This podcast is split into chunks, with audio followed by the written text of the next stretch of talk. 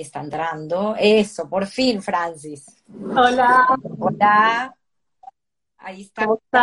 Ya está, ya entró Alex, tu hijo. ah, qué bueno. Pero bueno. Eh, lo, lo, dije un poquito antes, estaba muy contenta de tenerte y de poder conocer un poco más a fondo quién es Francis. Y le estaba contando a la audiencia que, que entró hace unos minutos, que ayer cuando estuvimos hablando y estaba leyendo el currículum, pues obviamente me doy cuenta que tiene un currículum muy extenso de 41 páginas. Entonces, es, es una Francis que tenemos mucho, mucho y mucho que conocer. Pero, como bien te dije, ahí quiero comentar por un artículo vio tu hija Karen en memoria de tu padre, yo hace dos años, poco 2017, casi tres.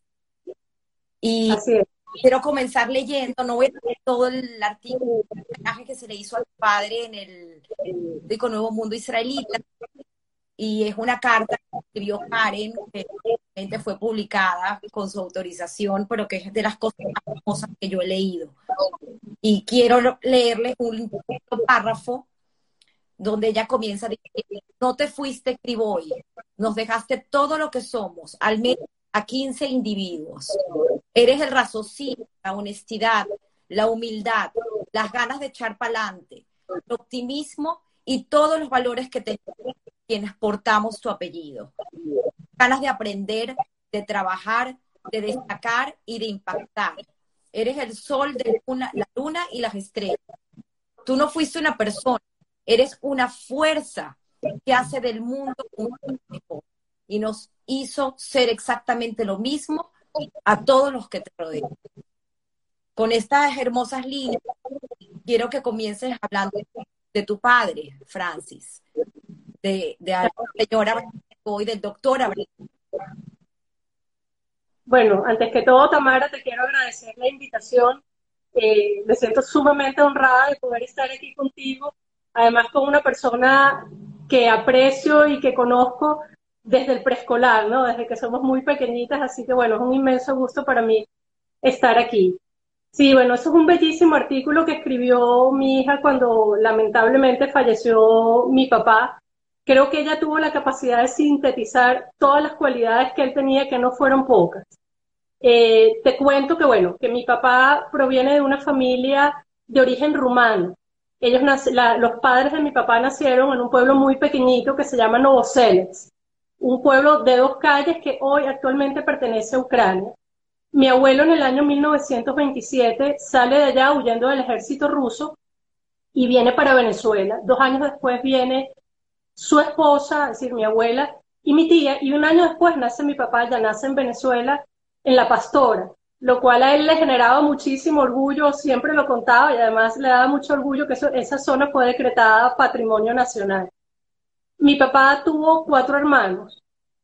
El que le seguía a él, lamentablemente, falleció de muerte súbita a los dos años y su mamá muere por una estenosis mitral, es decir, una condición cardíaca que hoy es muy fácilmente solucionable eh, cuando él todavía es muy joven, siendo él adolescente, y siempre él nos comentaba que eso fue determinante para que él estudiara medicina.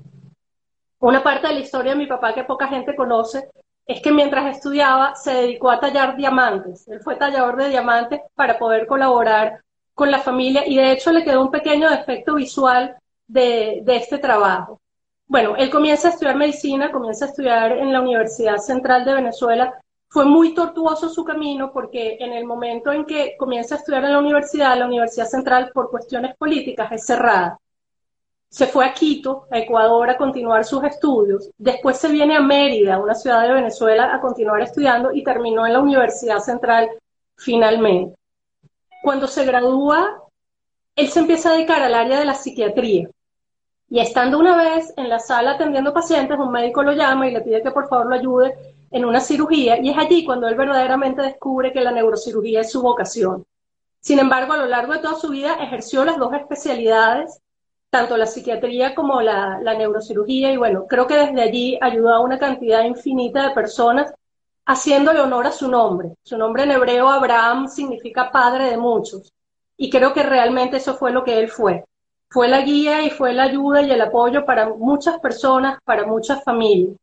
Como tú dijiste, él lamentablemente falleció hace tres años, sin embargo la gente se nos sigue acercando a contarnos las historias de cómo mi papá los ayudó y es algo increíble, porque a pesar de haber recibido todos los honores y todos los reconocimientos que recibió a lo largo de su vida, fue una persona extremadamente humilde y sencilla.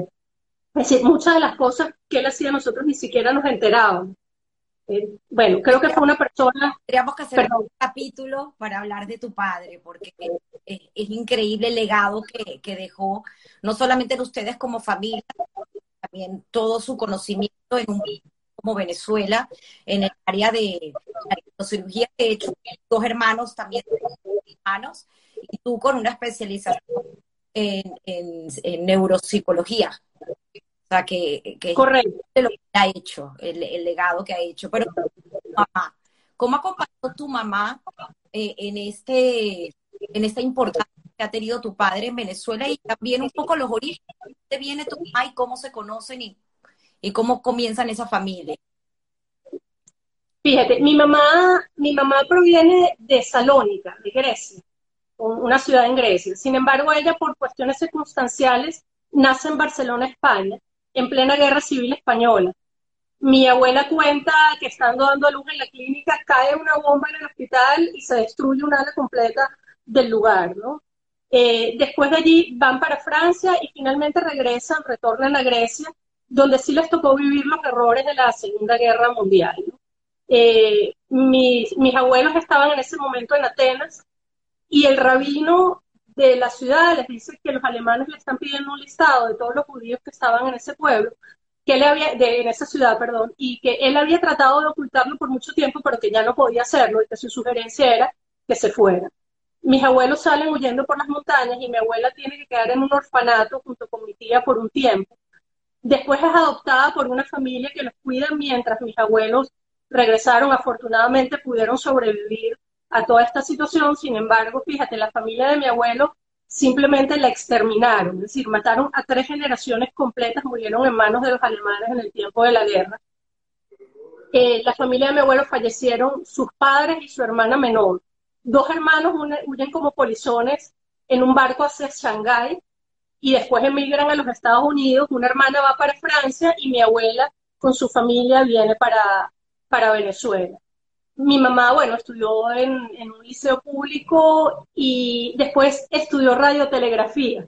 Ella fue radiotelegrafista por mucho tiempo, trabajó en La Guaira, en la compañía Guipuzcoana, cerca de la compañía Guipuzcoana, es decir, por mucho tiempo tenía que bajar todos los días eh, a trabajar allá para poder ayudar a su familia. Y bueno, trabajando y una vez que mi papá se gradúa, conoce a mi mamá y se casan. Eh, tengo que decir que bueno, que mi mamá fue una madre, es una madre insigne, absolutamente amorosa y un apoyo fundamental en la carrera de mi papá.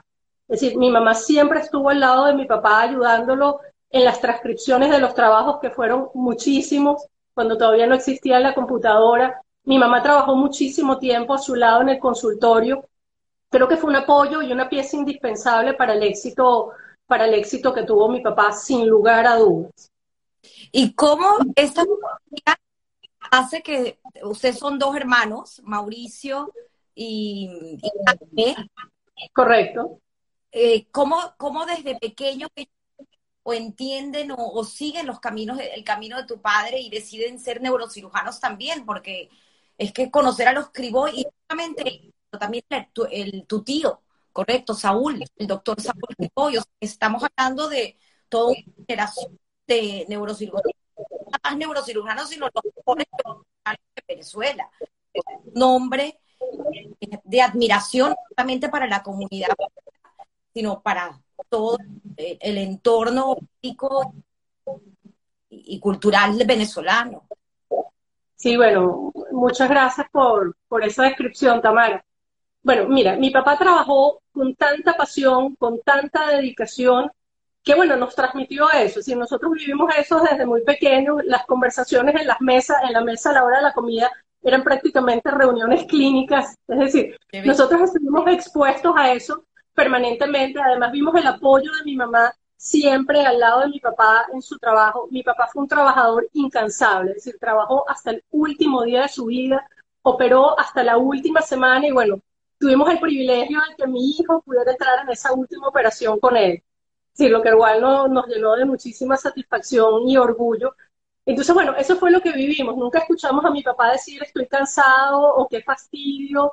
Sí, no dejó trabajar un solo día, ni siquiera cuando estaba ya muy enfermo en las últimas etapas, nunca paró. Y creo que eso fue lo que nos transmitió.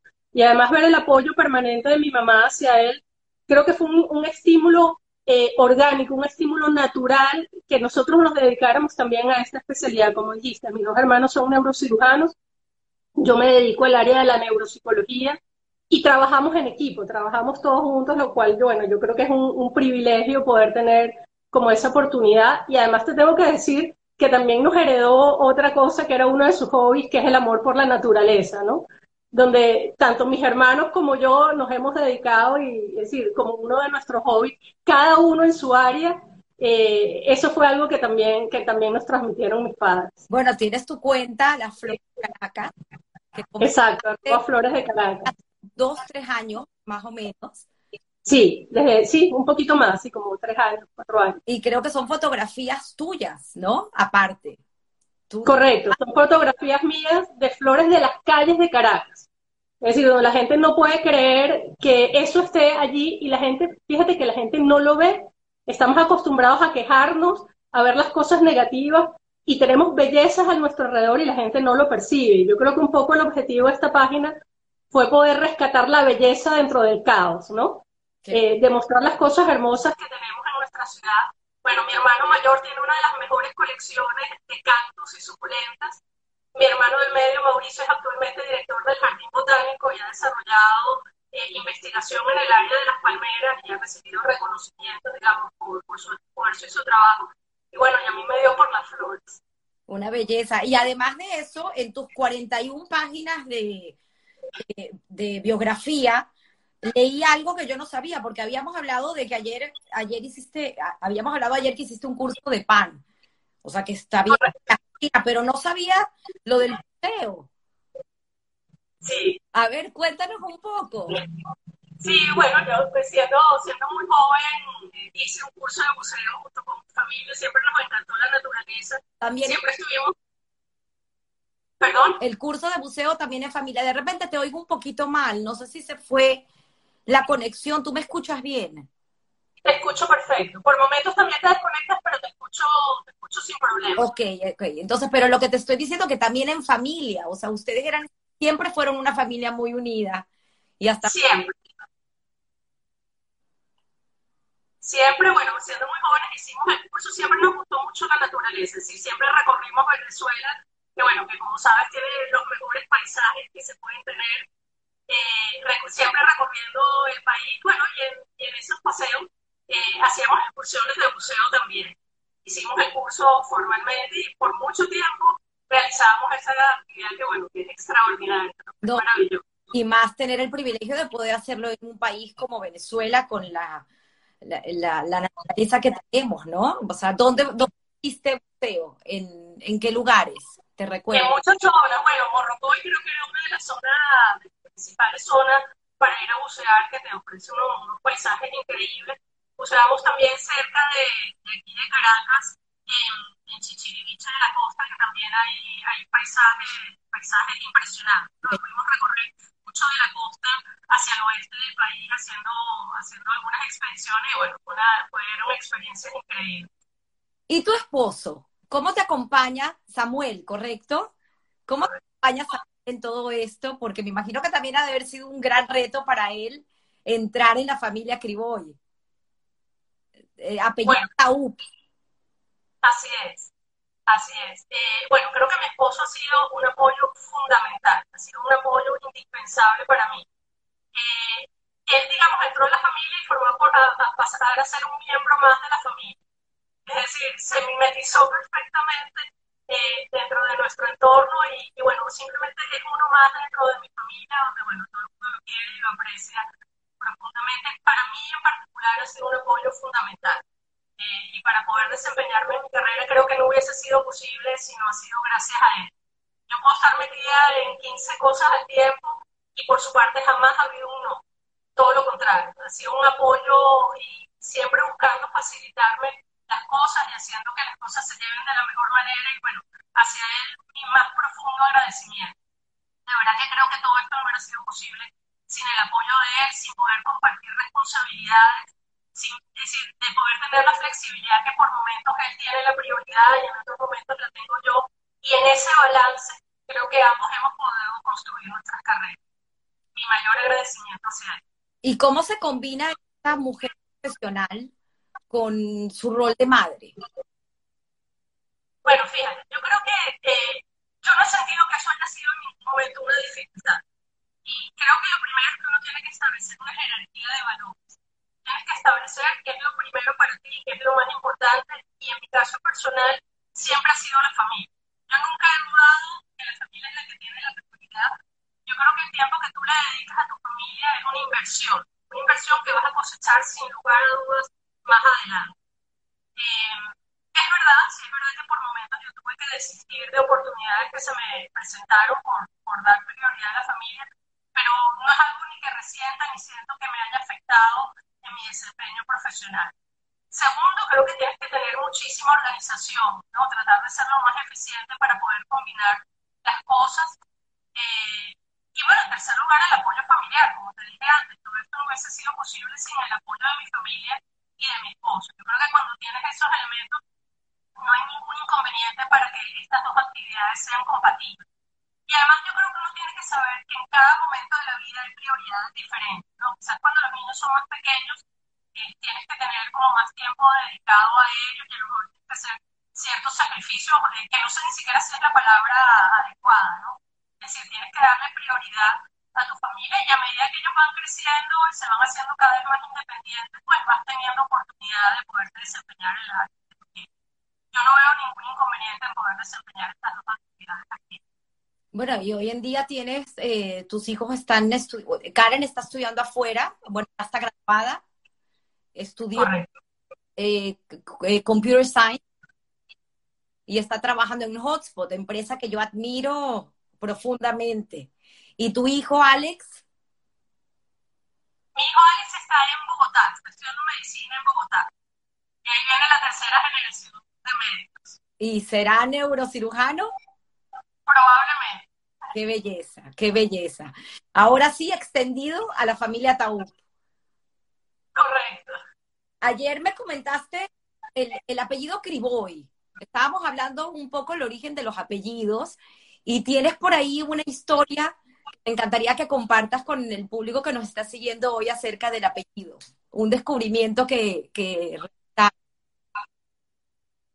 Sí, al parecer, digo al parecer porque no tenemos nada, ninguna documentación que avale lo que te estoy diciendo, pero digamos lo que se transmitió es que el apellido original de la familia pues, era Rabinovich.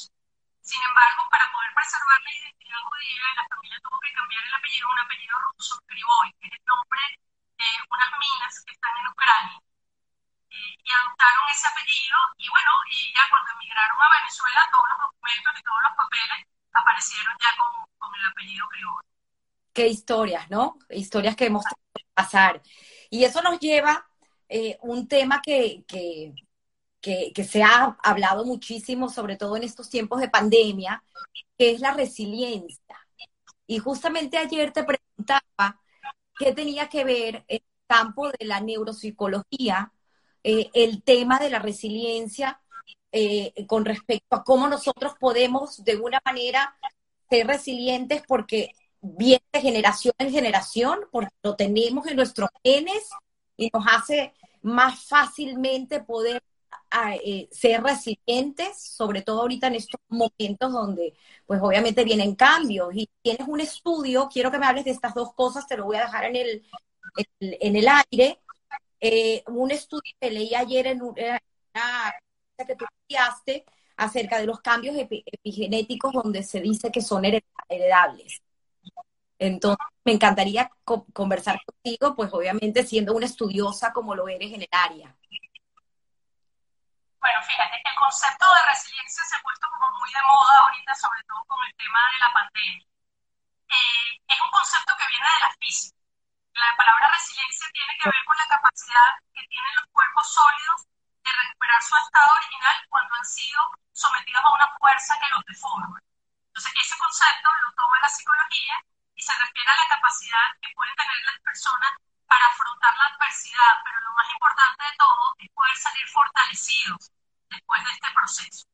Entonces, bueno, hablando de este concepto y de, y de la neuroplasticidad, tenemos que saber que todo nuestro comportamiento está basado en tres elementos fundamentales. Son los genes, el cerebro y el ambiente. Es decir, la conducta va a ser el resultado de la interacción entre estos tres elementos. Si vamos a hablar de resiliencia específicamente, por supuesto hay factores genéticos, hay genes que, están vinculados a la resiliencia. No, recuérdate siempre que cuando hablamos de conducta, los genes no determinan, los genes predisponen. Y va a ser el ambiente el que va a definir cuándo se va a expresar el gen. Es decir, el ambiente tiene la posibilidad de modificar la expresión del gen. El ambiente dice si el gen se expresa mucho o el gen se expresa poco. Entonces, como te estaba diciendo, los factores genéticos que están involucrados, hay genes específicos que están vinculados a la resiliencia, hay genes eh, que tienen que ver con la espiritualidad, que tienen que ver con el altruismo, que tienen que ver con la felicidad. Entonces, ¿qué es lo que hacen los genes? Los genes lo que hacen es codificar proteínas y esas proteínas se van a expresar en ciertas sustancias en el cerebro que van a predisponer hacia la conducta resiliente.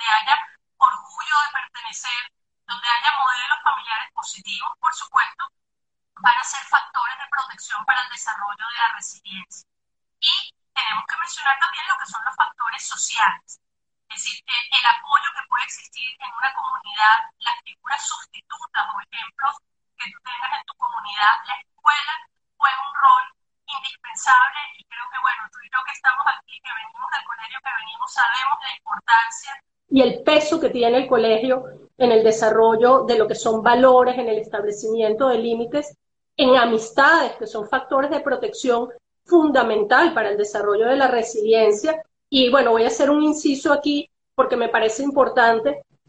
Un estudio que se realizó en la Universidad de Harvard recientemente, un estudio longitudinal, donde eh, evaluaron cuáles son los factores que más peso tienen para que las personas sientan que son felices. Y el factor número uno por encima de éxito, reconocimiento, dinero, son las relaciones sociales. E, ese, es el factor de protección fundamental, que además representa un factor de protección para el cerebro. Es decir, fíjate lo importante de lo que estamos, de lo que estamos diciendo.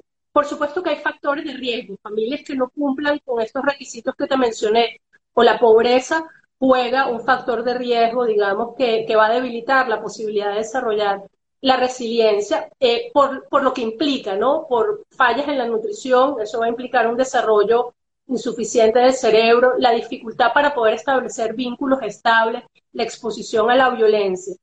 Entonces, hablando de neuroplasticidad y resiliencia, pues estos factores, los factores biológicos, es decir, los genes, el cerebro y el ambiente, van a estar en combinación permanente y es lo que va a desarrollar esta capacidad. Tú nombraste el concepto de epigenética, es un concepto angular en las neurociencias actuales. La, epigenética se refiere a la posibilidad que tiene el ambiente de modificar la expresión del gen. No es una mutación, es decir, no es un cambio en la secuencia del ADN, es una modificación en la expresión de los genes.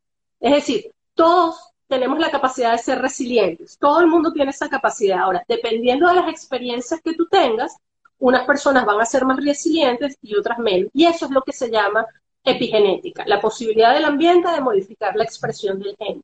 Ahora, ¿dónde está lo interesante de esto? Es que esos cambios que se producen en la expresión del gen son heredables. Es decir, cuando la célula se divide, el cambio que se produjo producto de la exposición al ambiente puede pasar a la, a la célula hija y también pasar a la siguiente generación. En este sentido, hay estudios también muy interesantes en sobrevivientes del holocausto, estudios que se realizaron en la Universidad de Barilan, en Israel, donde se dieron cuenta que los hijos de descendientes del holocausto, por ejemplo, eran más propensos a sufrir eh, eh, alteraciones como la depresión, la ansiedad o incluso hipertensión y diabetes, producto de los cambios epigenéticos que se produjeron durante la Segunda Guerra Mundial. Es decir, cuando las personas se tuvieron que someter a, las circunstancias quizás más adversas que puede vivir un ser humano. Entonces, bueno, la resiliencia también es un factor que puede ser heredado. Es decir, eh, la historia que te conté de mi familia, de cómo llegaron a Venezuela, es una historia de resiliencia. Es decir, eh, es someterse a la adversidad de la guerra, es huir de un ejército, llegar a un país sin recursos y echar para adelante. Esos son ejemplos de resiliencia y estoy segura que tú podrías contar la misma historia de tu familia, ¿no? Y, creo que de alguna manera, sí, esas condiciones de resiliencia pueden pasarse de generación a generación. Y hablando de, de, venezolaneidad, que, que, eso también es un tema, porque obviamente eh, las circunstancias del país a muchos nos han obligado a emigrar y a otros estar, seguir estando y luchando por Venezuela, lo cual es perfectamente aceptable, ¿no? No estamos aquí nunca para juzgar los momentos de nadie y cada uno tiene, tiene su momento, por llamarlo así. Una vez hace unos años escuché una charla de Carlos Saúl, que lo dijo de una manera muy linda, ¿no? De que quien tiene sus tiempos, tú eso no, no, puedes decidir por el otro, ¿no? Pero sí hemos visto pues el efecto migración importante y hemos visto también venezolanos que han eh, se han lucido en el mundo, en el en distintas áreas, en el área de en el área de la medicina, en el área de la tecnología. Eh, ¿Por qué el venezolano es no sé si está correctamente bien dicho, pero es resiliente por naturaleza y ha podido adaptarse a estas circunstancias y salir adelante. Sí, bueno, yo, yo creo que las circunstancias que nos han tocado vivir eh, nos obligan al desarrollo de la resiliencia. Es decir, eh, hemos vivido en condiciones donde incluso las necesidades básicas ni siquiera están satisfechas. Es decir, eh, te falta la luz, te falta el agua, a mucha gente le falta comida. Es decir, condiciones extremas. Y bueno, el ser humano siempre va a buscar eh, la homeostasis, siempre va a buscar el equilibrio y, la tendencia biológica de los seres humanos es a sobrevivir y eso nos obliga a desarrollar destrezas fundamentales para poder afrontar la, adversidad y ahí viene otra vez el término, el término resiliencia. Eh, creo que a nosotros los venezolanos nos ha tocado eh, aprender a hacer de todo. Es decir, nosotros vamos en contrario a la tendencia mundial que es a la sobreespecialización, ¿no? Donde la gente sabe de un solo tema, nosotros como venezolanos y en el área profesional nos toca saber de todo, tenemos que resolver la situación, eh, cualquier, cualquier circunstancia que se, nos, que se nos presente y yo creo que eso sin lugar a duda representa herramientas cuando tenemos que emigrar, que nos permite tener adaptaciones mucho más fáciles eh, a, las circunstancias que se nos presenten. Yo creo que sin lugar a dudas, y bueno, cuando tú revisas la historia de Venezuela, es decir, la historia de Simón Bolívar, es una historia increíble, es una historia de resiliencia, de fortaleza, de lucha contra la adversidad, y bueno, creo que somos herederos de esa historia, ¿no? Qué bonito, qué bonito eso que dices. Me, me recuerdas un concepto que habla de la frugalidad, un poco también el tema de poder adaptarnos a situaciones en, resiliencia, ¿no? Es un, hay un libro que se llama, eh, sí, el, concepto, sí, ahorita se me olvidó el nombre del libro, pero habla de la frugalidad. Y, la historia tiene que ver mucho en, en, lo, en India, que también tienen extrema necesidad, eh, un poco lo que hablábamos ayer, la pirámide de Maslow, pero que son gente que son capaces de buscar soluciones a problemas de una manera distinta al que lo tiene todo, porque eh, se basa en esas necesidades. Y, física, eh, hay un estudio en, una, en las universidades aquí en Estados Unidos donde dicen que de las corporaciones, los gerentes, las personas que ocupan altos puestos directivos, no tienen esa capacidad de creatividad, porque lo tienen todo, porque son muchos que vienen de graduarse en, de comodidad, por llamarlo así, no han sufrido de necesidad y entonces su nivel de creatividad se disminuye, expuestos. Entonces un poco a lo mejor esa diferenciación que hay con los venezolanos que salen y que llegan a estas empresas y que de repente tienen esa capacidad de creatividad precisamente por la necesidad que han, que han vivido, ¿no? Y lo que te pregunto entonces, Francis, es saber si volvemos al tema de la neuroplasticidad, ¿quién será? Porque lo tenemos no solamente en nuestro día a día, sino en nuestro cerebro, por generación a generación, es lo que tú ahorita de, de legado cultural Disculpa, te dejé de escuchar. Este, este legado cultural que nos, nos tenemos nosotros como venezolanos, cómo nos hace eh, relucir en, en otros ambientes que no son Venezuela, ¿no? Y nos hacen ser destacados eh, a diferencia de otras culturas. No solamente aquí aunado el tema de, de, todo ese legado cultural que me comentas que, que, tenemos como venezolanos. Y tú tienes, me dijiste un estudio, déjame recordarme porque lo anoté por aquí, eh, que quería que me hables de la del test de Rochal, que es un estudio acerca de, de un poco para, para, entender el tema de la venezolanidad. ¿Me puedes contar sobre eso? Sí, fíjate, eh, hicimos en la Universidad Central eh, una investigación que fue la normalización del test de Rorschach en Venezuela. El test de Rorschach es un test, es el test de las manchas de tinta, que probablemente todos hayan visto alguna vez en alguna película, incluso en propagandas, sale, sale este test. Es un test eh, muy sólido para evaluar la personalidad, la personalidad eh, de manera global. Es un test muy exigente desde el punto de vista de la, de la aplicación, de la codificación y de la interpretación. Es decir, es un test que exige mucho entrenamiento por parte del evaluador, pero es uno de los test más reconocidos a nivel internacional.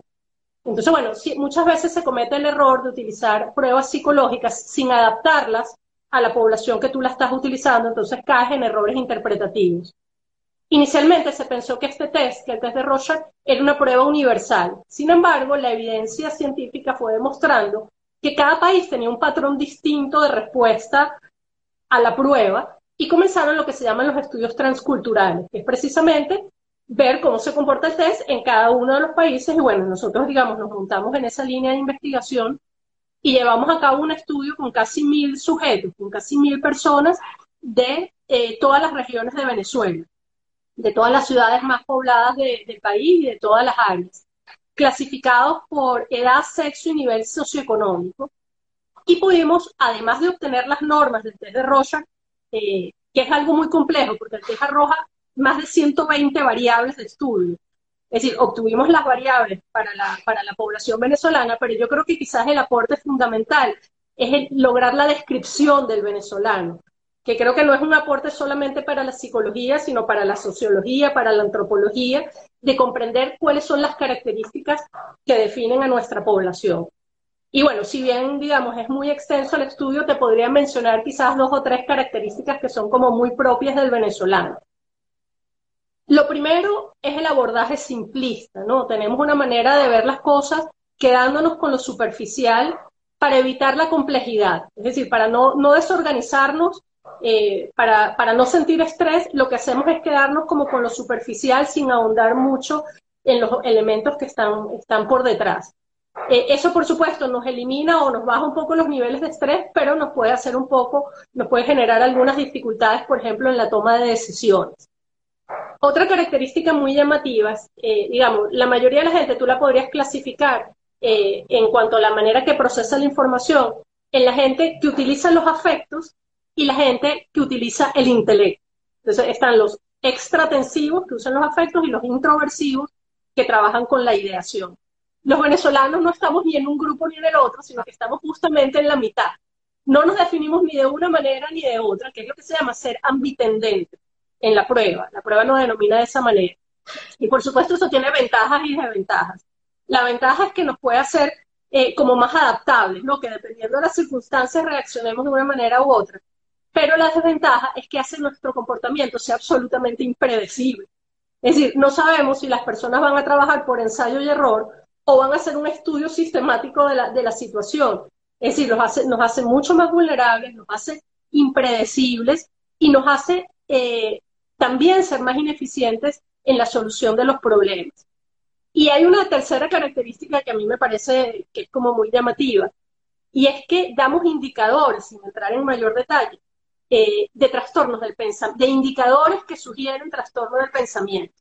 Sin embargo, cuando tú revisas las investigaciones que se han hecho con el Rochard en otros países, en el área hispanoamericana, eso es una característica común.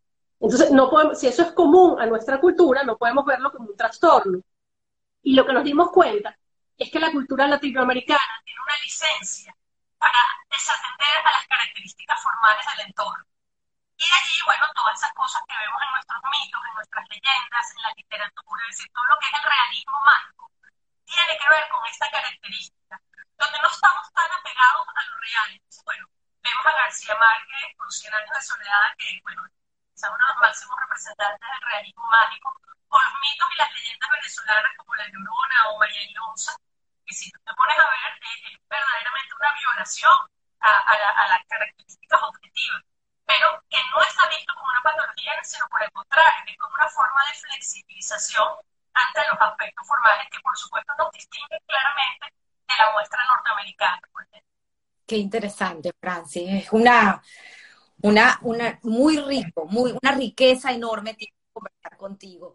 Eh, pero te pregunto, eh, estas características de, de siendo venezolanos, aunado a, a, a esta herencia tuya en particular, o sea, un eh, padre que viene de Rumania, eh, madre que viene de Grecia, que sufre de la Segunda Guerra Mundial, todas estas características aunadas este, a, este aspecto de que tú eres, eres segunda generación en Venezuela, podríamos llamarlo así, porque tu padre ya nace en Venezuela, tus hijos son venezolanos, ¿cómo tú pudieses, desde tu punto de vista de, de neuropsicología, decir qué influenciado en ti esta, esta descendencia?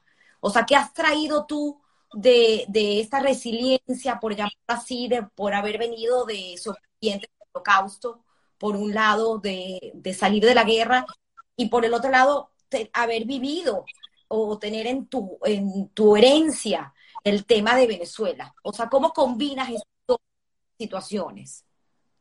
Bueno, yo creo que la herencia que nos dejaron mis padres es precisamente que uno tiene que luchar contra la adversidad y que uno siempre tiene la posibilidad eh, de sobreponerse. Yo creo que ese es el mensaje, el mensaje fundamental. Y ese mensaje eh, aplicado a Venezuela es absolutamente, absolutamente válido. Absolutamente válido. Eh, esto, vivir en Venezuela implica una adaptación cada día cada día que te levantas en la mañana tienes que ver cómo vas a resolver todas las cosas que tienes que resolver para poder seguir, para poder seguir adelante. Pero yo creo que hay otra enseñanza fundamental y es que las cosas que tienen valor están dentro de ti. Es decir, son tus principios y son tus valores.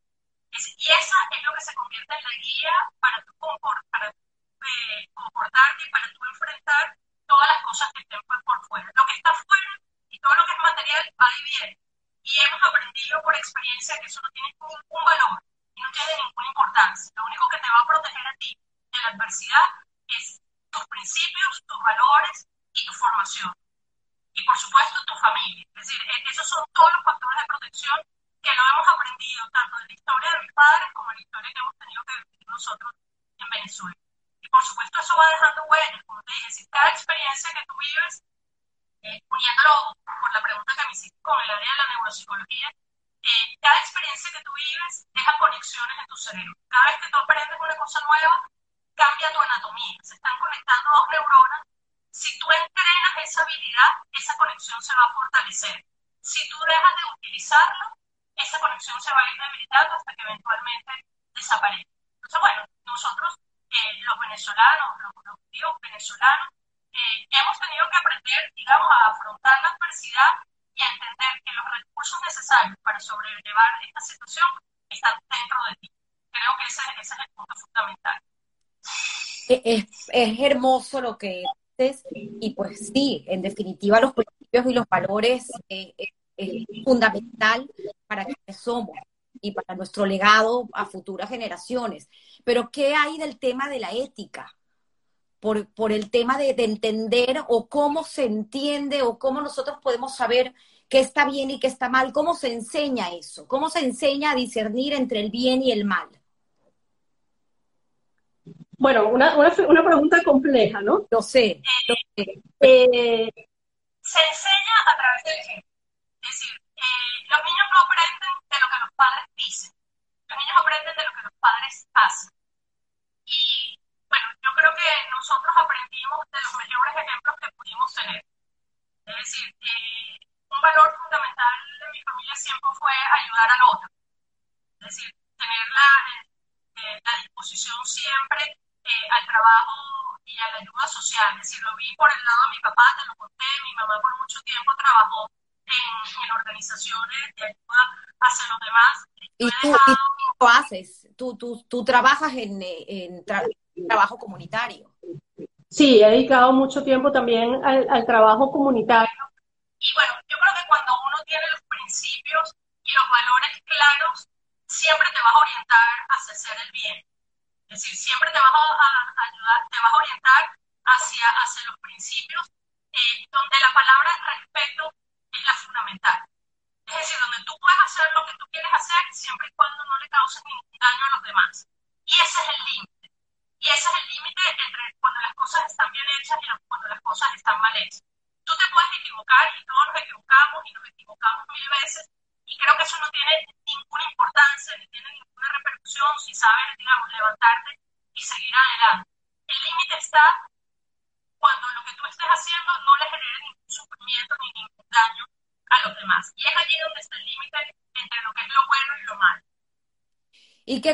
le darías tú a esta generación que, que están viviendo estos temas, no solamente a nivel Venezuela, sino también a nivel mundial, ¿no? Hemos vivido un 2020 complicado, eh, la gente lo que quiere es que acabe el 2020, como que, bueno, acaba el 2020 y se acaban los problemas, pero en realidad no es así, en realidad eh, estamos en una constante evolución. Eh, hace un tiempo estuve en una conferencia tuya donde hablaste también del tema de la tecnología, de cómo ha venido la tecnología a cambiar y a quedarse, ¿no? Y que hay muchas cosas también a nivel de nuestro cerebro que, que, están cambiando y que van a cambiar para siempre.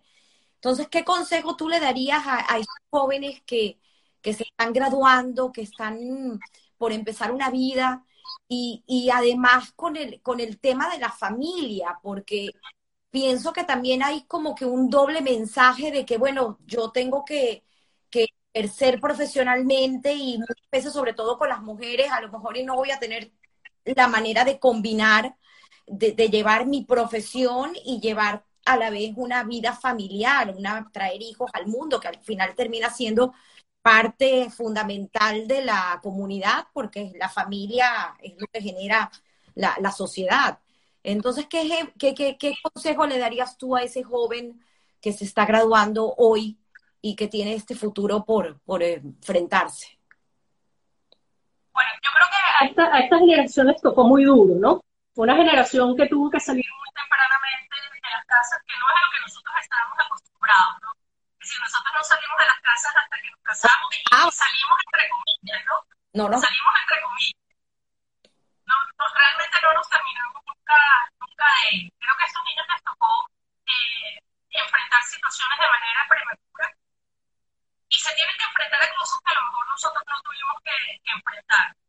Las tomas de decisiones importantes, a inestabilidad, es decir, porque tienen que mudarse cada vez que hacen, que van avanzando en sus carreras, tienen que mudarse de ciudad, tienen que empezar de cero. Y yo creo que volvemos otra vez, Tamara, eh, sin lugar a dudas, al tema de los valores. Ellos se tienen que afianzar en lo que recibieron en su familia. Esa es la estructura interna que te va a permitir tener solidez para poder afrontar Y por eso te dije, lo importante es lo que tú tienes adentro.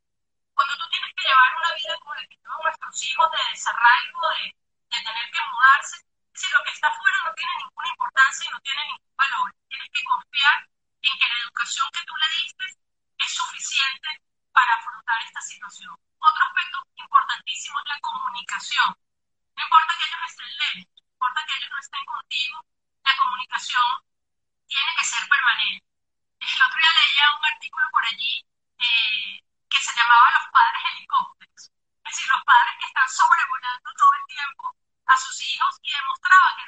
padres que tomar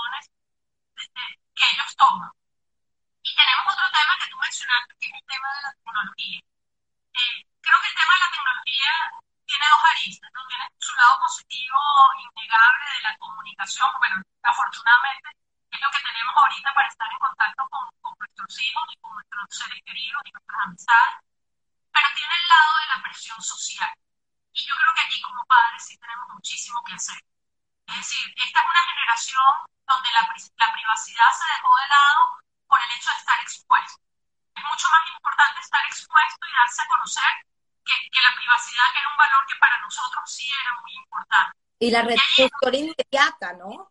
La Por supuesto. Ese, es un gran tema ahorita con el tema de la tecnología que está llevando a los niños a la inmediatez. Y el problema no no es, no es solamente que eso esté presente en los juegos, en los videojuegos, o en las actividades recreacionales, sino que eso está determinando su manera de ser.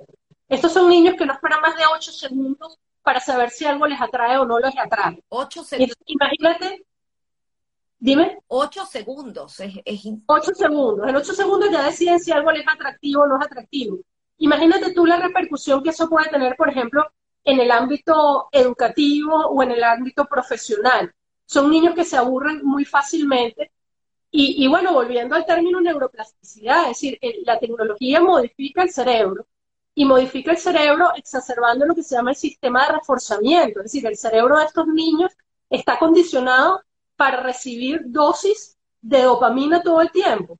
Entonces, cuando no reciben esas dosis a través de los likes, de las manitas, de los aplausos, de los bonus, de lo que sea que aparezca en las redes sociales, se aburren muy fácilmente.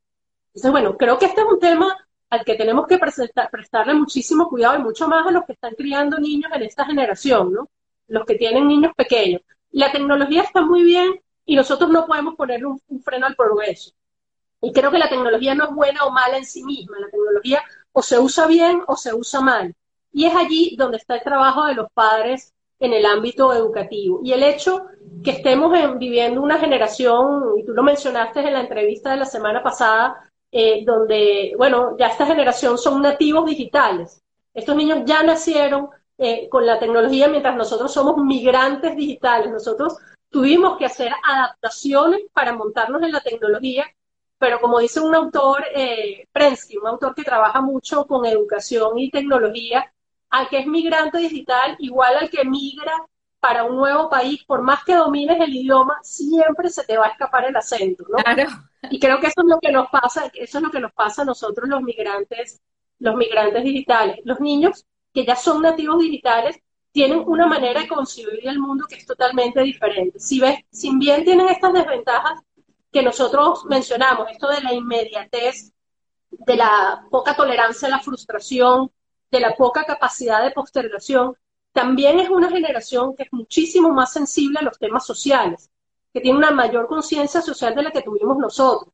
Porque el hecho de poder estar interconectados, pueden estar atentos a todas las problemáticas que suceden en distintos lugares del mundo y estar en contacto con personas con realidades totalmente distintas. Y son una generación que además está muchísimo más preocupada por el planeta de lo que estuvimos nosotros. Entonces yo creo que estos niños bien guiados, bien orientados, bien educados, es decir, creo que lo que preguntabas, los consejos, la educación y la formación es indispensable.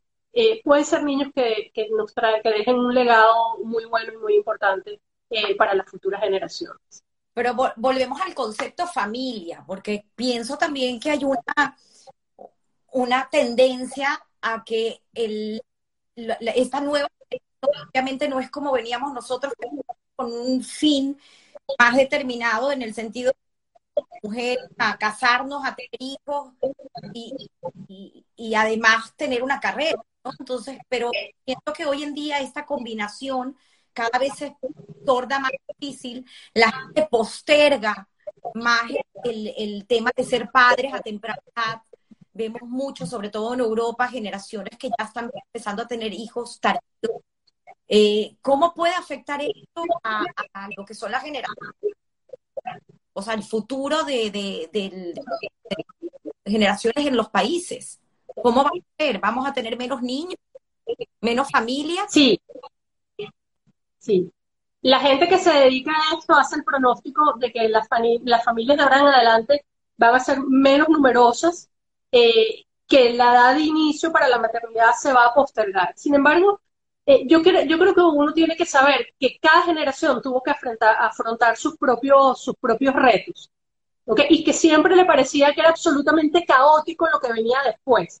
El otro día justamente leía, leía una descripción que hacía uno de los filósofos griegos en relación a la juventud. Y tú lo leías y parecía que estuviera hablando de nuestra época, de nuestros tiempos.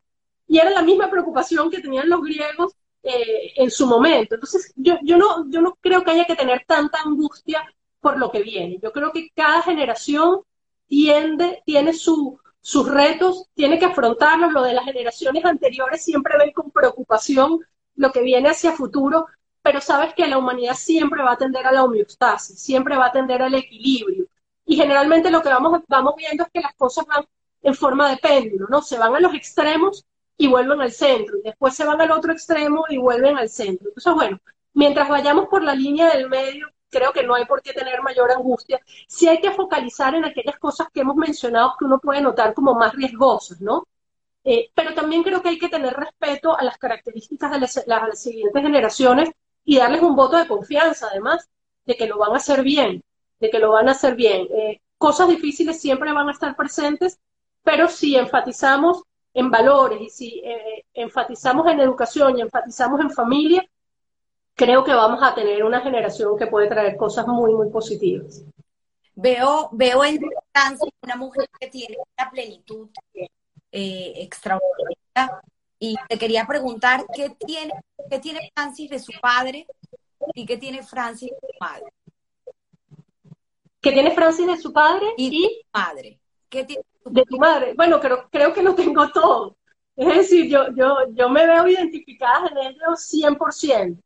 Eh, en mi casa siempre hubo como un balance muy claro entre lo que era, digamos, lo profesional, el éxito, pero también entre lo que es el hogar y la feminidad y lo que son los roles como más femeninos. Yo creo que yo eso, ese balance lo recibí muy claramente, el mensaje fue claro y alto por parte de mis padres y bueno, yo creo que lo que yo soy, sin lugar a dudas, se lo debo 100% a mis padres, es decir, yo en eso no tengo la menor duda. Y yo hoy en día puedo reconocer en mí misma, eh, pensando o diciendo cosas que mis padres pudieron haber dicho, que mis padres pudieron haber hecho mis tomas de decisiones hoy en día, eh, yo muchas veces pienso, bueno, ¿qué me hubiese dicho mi papá en estas circunstancias? ¿O qué diría mi mamá en estas circunstancias? Y, estoy, y, tengo como la tranquilidad que pensando de esa manera voy a tomar decisiones más acertadas. Qué bonito, qué bonito. Hay una persona que admiro, ayer te lo comenté, que se llama Guy Ross, que te, te, recomendé seguir su podcast, How I Build This. Y él termina su podcast con una pregunta que me encanta y que te la quiero hacer a ti también. ¿Qué piensas tú o cuánto de tu carrera profesional y de tu éxito, no te lo voy a preguntar solamente eh, eh, laboral, sino también como madre y como esposa, ¿a qué le debes eh, tú, al, qué, cómo distribuyes ese éxito? ¿Al trabajo o a la suerte? ¿O cuánto le debes al trabajo o cuánto le debes a la suerte? Eh, yo te diría que el mayor porcentaje se lo doy, se lo doy al trabajo, pero creo que también hay un pequeño porcentaje que tiene muchísimo, muchísimo peso, eh, que hay un factor de suerte. Es decir, yo no puedo dejar de sentirme afortunada de haber nacido donde nací, de haber nacido dentro de la familia que nací, de haber tenido los padres que tuve, de haber nacido además en, un país que me brindó en su momento todas las posibilidades. Es decir, uno no puede dejar de mencionar que mis padres criaron a tres hijos en Venezuela, tres hijos profesionales con pregrado y con posgrado sin pagar un céntimo. Es decir, yo creo que eso uno no lo puede dejar de reconocer. Y creo que eso es un factor de suerte. Es decir, uno, uno no puede dejar eso de lado. Sin embargo, creo que le daría mucho más peso a... Pero, creo que terminas con ese cierre tan fabuloso que estabas hablando acerca de, de es verdad, Ana también lo comentó la entrevista pasada, eh, es una suerte de, haber podido tener esa educación, eh, haber podido tener ese acceso a, vivir en un país también que nos brindó tanto, ese agradecimiento que uno debe tener por una Venezuela que, que, nos formó.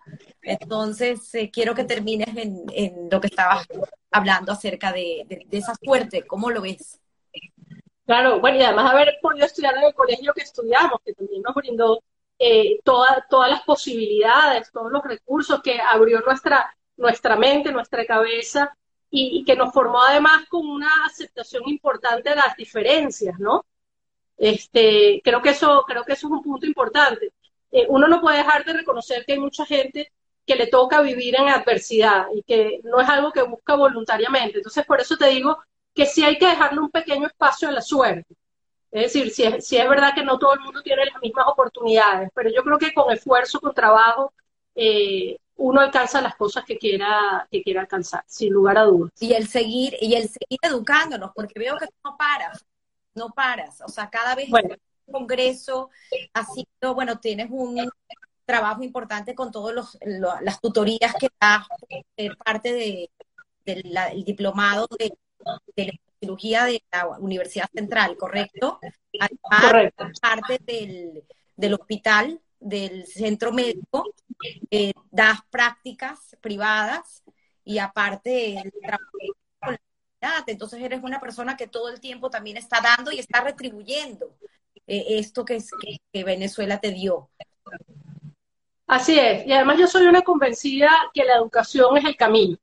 Es decir, yo creo que mucho de lo que nosotros estamos viviendo en Venezuela e incluso en los países latinoamericanos, o todas estas cosas de radicalización que estamos viendo en el mundo, tienen que ver con fallos importantes a nivel de la educación.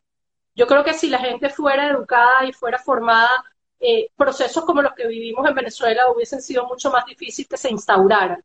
Y bueno, siendo coherente con ese pensamiento, yo he dedicado gran parte de mi vida a la docencia y si me preguntaras de todas las actividades que hago, cuál es la que más me gusta y la que más me llena, te respondería sin lugar a dudas que la docencia. Eh, la docencia es la posibilidad de transmitir eh, valores, porque creo que hay que, y mucho más ahorita que estamos en, tiempos de tecnología, transmitir información ya no tiene ningún valor. Transmitir información no emociona.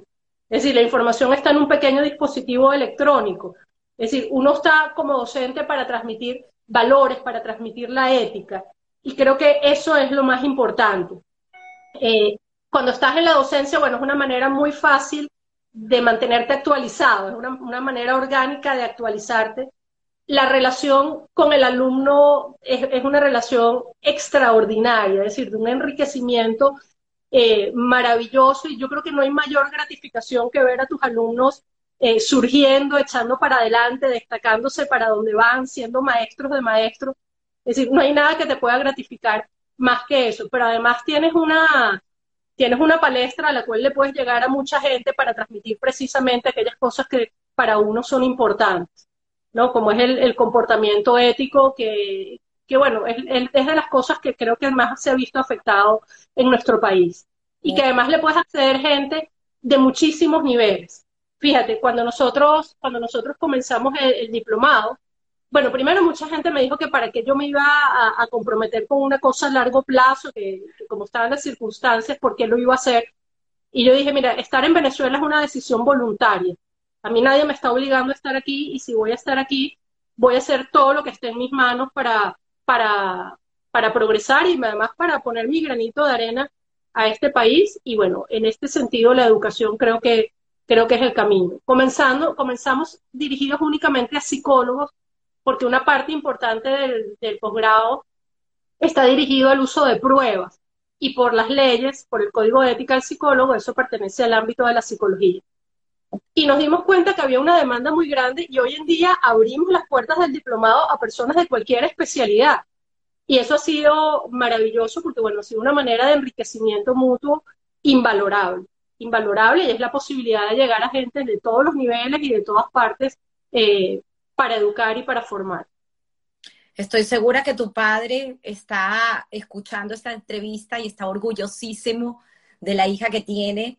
Eh, tienes aparte unos hermanos que también estoy segura que están orgullosos de, quién eres y tus hijos que te están viendo, que los vi por aquí, que también deben estar felices de la mujer que te has convertido. Creo que es un privilegio haber tenido la posibilidad de conocerte desde escolar me perdí a lo mejor un tiempo de tu carrera porque como me pasó con Dan, cada uno se va a otras funciones, a otros países, a hacer nuestra vida, pero tenemos esa conexión tan linda de, de, pequeñas y siendo un orgullo, un orgullo enorme de, de haber aceptado esta invitación para conocer un poquito en detalle quién es Francia, cuáles son sus valores, cuáles son sus creencias y qué es lo que realmente te, Y creo que ese legado que ha dejado tu familia en ti seguirá siendo el legado que dejarás tú en futuras generaciones. Te felicito. Eres lo máximo. Muchísimas gracias por tus palabras tan generosas, muchísimas gracias por esta entrevista tan linda, tan cálida, tan íntima. Decir, te debo decir que a pesar de que eh, en mi carrera me ha tocado dar muchas entrevistas y muchas conferencias, no había estado en ninguna con estas características y te lo agradezco muchísimo, de verdad. Lo disfruté muchísimo, me encantó poder estar con, bueno, con una persona por la que siento tanto cariño y aprecio desde hace tanto tiempo. Y quería felicitarte por este proyecto tan bonito que estás llevando a cabo y desearte muchísimo éxito que tus enseñanzas nos dejen muchas cosas buenas, Francis. Increíble. Muchísimas gracias y mucho éxito. Muchísimas gracias. Gracias a ti y mucho éxito para ti también.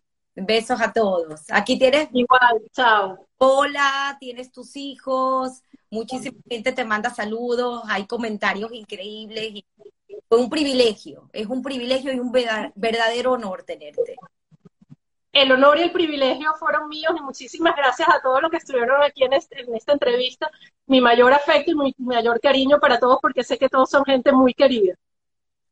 Besos. Chao. Bye bye.